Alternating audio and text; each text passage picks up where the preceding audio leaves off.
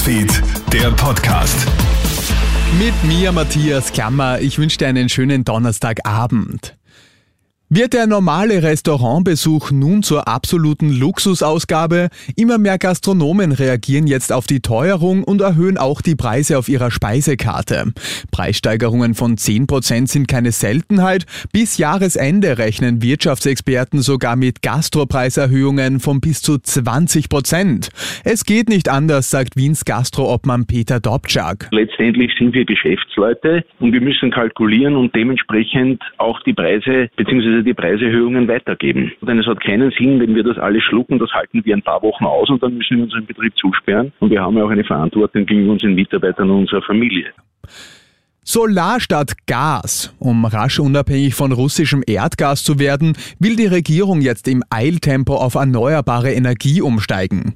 So soll die Zahl der Solaranlagen bereits bis 2025 glatt verdoppelt werden, also bereits innerhalb der nächsten drei Jahre. Das sei zwar finanzierbar, es stellt sich aber die Frage der Machbarkeit, so Klima- und Energieexperte Erwin Mayer. Hat man genügend Fachkräfte? Hat man genügend Firmen, die das überhaupt leisten können? Und und funktionieren die Lieferketten nach China, nachdem wir leider uns gerade bei der PV-Technologie uns extrem von China abhängig gemacht haben, ist die Frage, haben Sie genügend Schiffe, können Sie das nach Europa exportieren? Daran könnte es dann scheitern. Amok-Alarm im deutschen Bremerhaven. In einem Gymnasium sind heute Vormittag Schüsse gefallen. Eine Person wurde dabei schwer verletzt und wird mittlerweile im Krankenhaus behandelt. Es soll sich um eine Frau handeln. Der bewaffnete Täter ist festgenommen worden. Die ganze Story habe ich dir auch online auf KroneHit.at gestellt.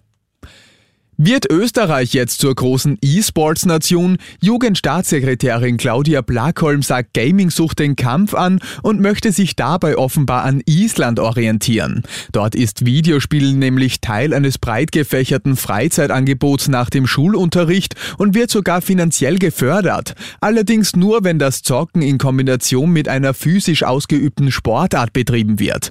Also ein Mix aus Gaming und körperlicher Fitness, gemeinsam mit anderen im Verein ein und nicht einsam im Kinderzimmer.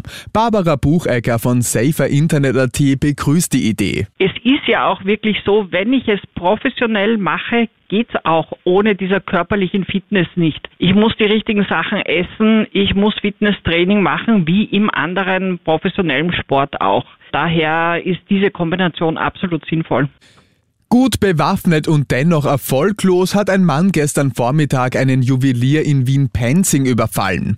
Laut der Polizei kommt der Täter in das Geschäft und bedroht eine Angestellte mit einer Faustfeuerwaffe. Mit der Reaktion der Frau dürfte der Räuber aber nicht gerechnet haben. Sie beginnt nämlich zu schreien und schlägt den Mann in die Flucht. Nach nur zwölf Sekunden verlässt der Täter ohne Beute wieder das Geschäft.